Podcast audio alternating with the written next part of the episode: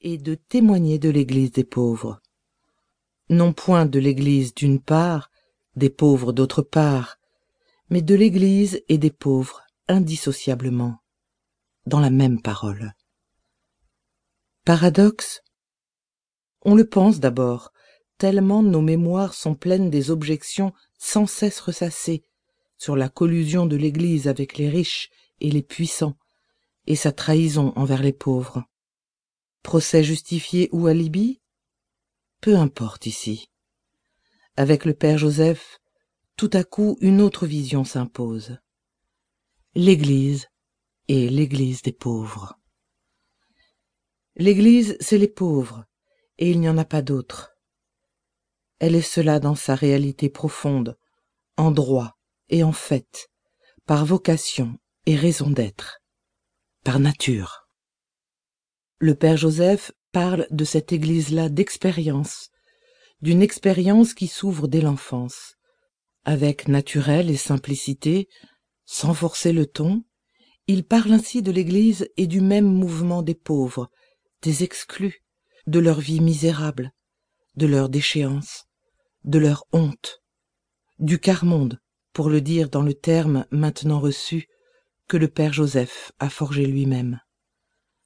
Voilà qui dérange, et finalement bouscule et renverse nos images, représentations et sentiments sur l'Église, sur le christianisme. Peut-être comme si Jésus venait dire les béatitudes à neuf, devant nous. Mais les saints n'ont-ils pas tous témoigné de cette Église-là, celle du Magnificat de Marie, de François d'Assise, de Vincent de Paul, de Jeanne Jugan, de Charles de Foucault, pour ne citer que l'un ou l'autre nom. En réalité, l'Église de l'Évangile, celle de Jésus. Devant la force de ce message, qu'elle nous paraissait mesquine nos habituelles préoccupations d'éditeurs, venant proposer de réorganiser le plan du livre, nous souhaitions placer en tête le récit biographique du père Joseph et la chronique du mouvement ATD Carmonde. Des pages narratives ne répondent-elles pas mieux à la curiosité que nous supposons chez le lecteur?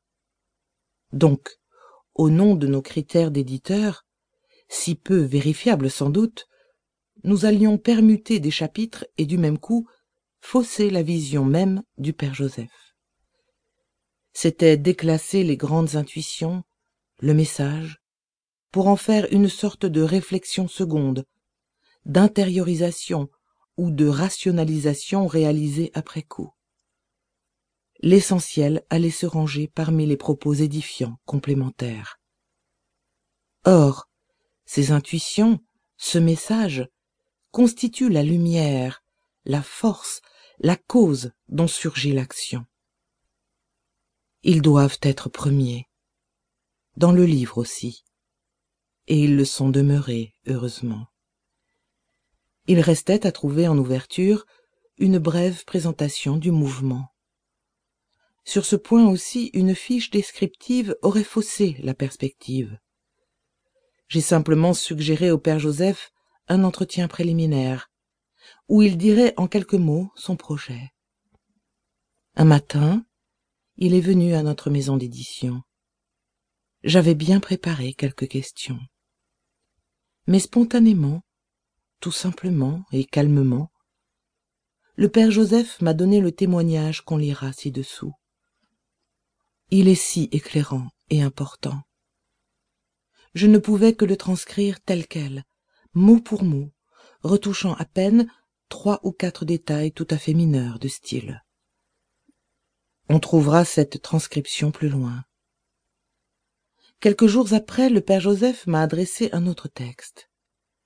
Des notes qui évoquent son enfance, la figure de sa mère.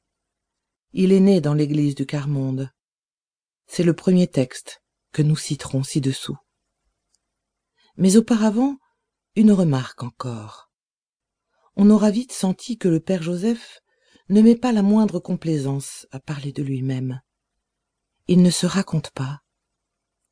La modestie portée à ce point est chose rare et étonnante pour des propos où la biographie, l'autobiographie tiennent une grande place.